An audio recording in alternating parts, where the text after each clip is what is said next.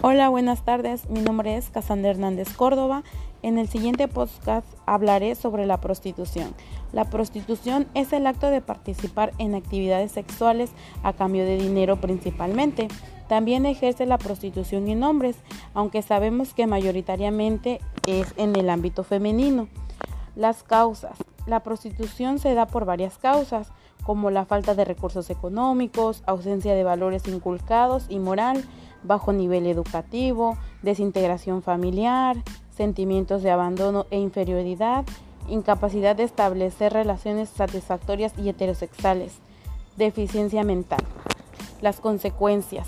Las consecuencias de la prostitución son enfermedades veneras tales como SIDA, herpes vaginal, gonorrea. Conllevan adicciones como la drogadicción y el alcoholismo. Precipita la debilidad mental, rechazo social, infracción a la ley, familias desintegradas, embarazos no deseados. La tradición feminista se divide en dos grandes formas de entender la prostitución. Por un lado, se encuentran los autores centrados en el modelo de la víctima y en las políticas abolicionistas, entre los cuales se encuentra el feminismo radical, el feminismo tradicional, el feminismo del freno, feminismo antiprostitución, el paradigma de la opresión, el feminismo sexual positivo, etc. Por otro lado, están las autoras que parten de un modelo de agencia y que plantean políticas de reconocimiento, legalización y regularización de las condiciones laborales del trabajo sexual. Dentro de estas últimas se ubica el feminismo de los derechos cívicos y el feminismo liberal.